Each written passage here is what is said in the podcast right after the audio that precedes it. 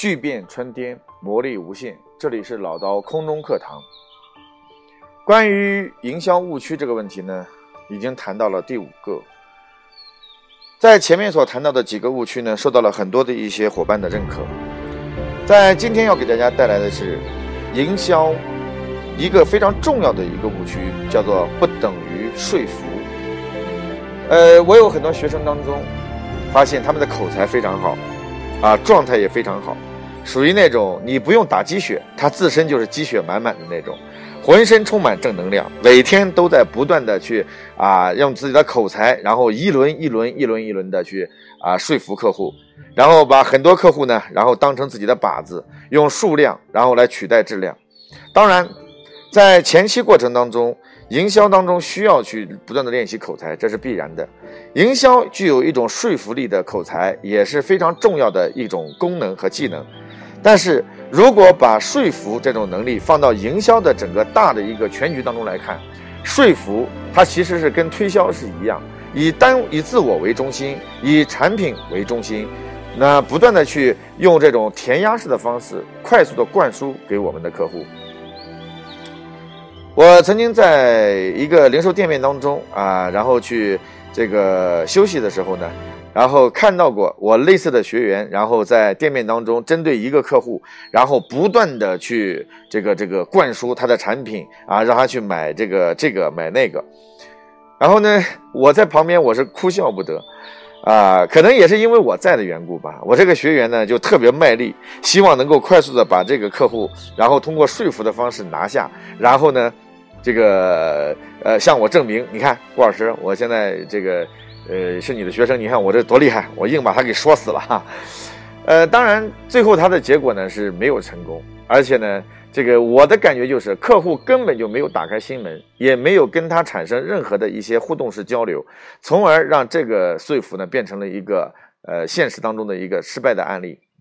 那么说服实际上它。是一个很重要的一种口才和演讲能力，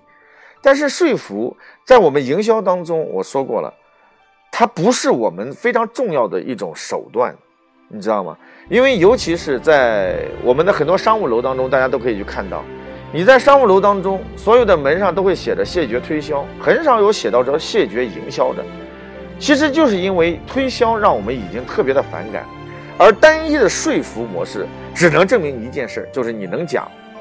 你特别厉害，你的你的这个语言表达特别强，啊，你特别具有攻击性。OK，可以。可是消费者给你的结果就是爷，哈哈，我这你你口才特别厉害啊，你是大爷啊，你是祖宗行了吧？我就是不买还不行吗？我连听我都不想听。所以，为什么我们的客户当中有些人对我们的这个这个这个员工一旦上前就就满脑门出出血这个冒汗呢？因为实在是受不了这种一而再再而三的不断的用语言的方式进行强有力的灌输。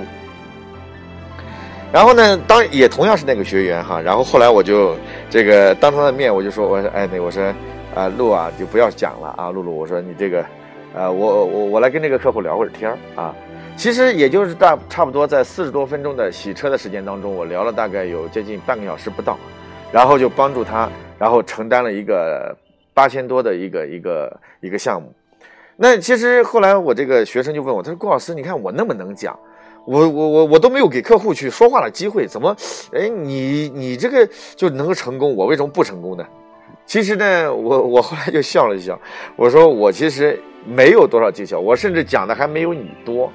但是我唯一的呢，就做一件事情，让这个客户喜欢我而已，让他愿意跟我聊天儿，然后愿意能够跟我对话当中回答我问他的几个问题。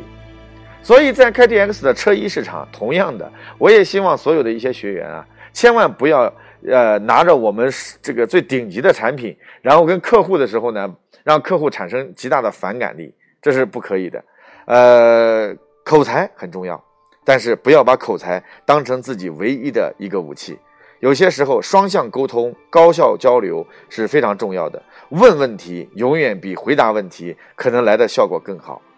然后帮助客户引导问题，永远比我单一的把答案告诉他来的效果更好。所以，营销不等于说服，这是在我们门店的营销当中常常所走入的一个误区。在这里呢，也是希望跟我的学员好好的去呃探讨一下。当然了，这里面我还必须要说一下，任何一件事情不是绝对。如果说说服它不等于营销的这个这个这个全部，同样的，你不说话，你不敢说，那也不是营销啊。所以呢，大家一定不要从一个极端走向另一个极端。门店营销是一个很有意思的现象啊，在 KDX 的市场的推广过程当中，呃，在我的 S S D 班当中，我发现了，呃，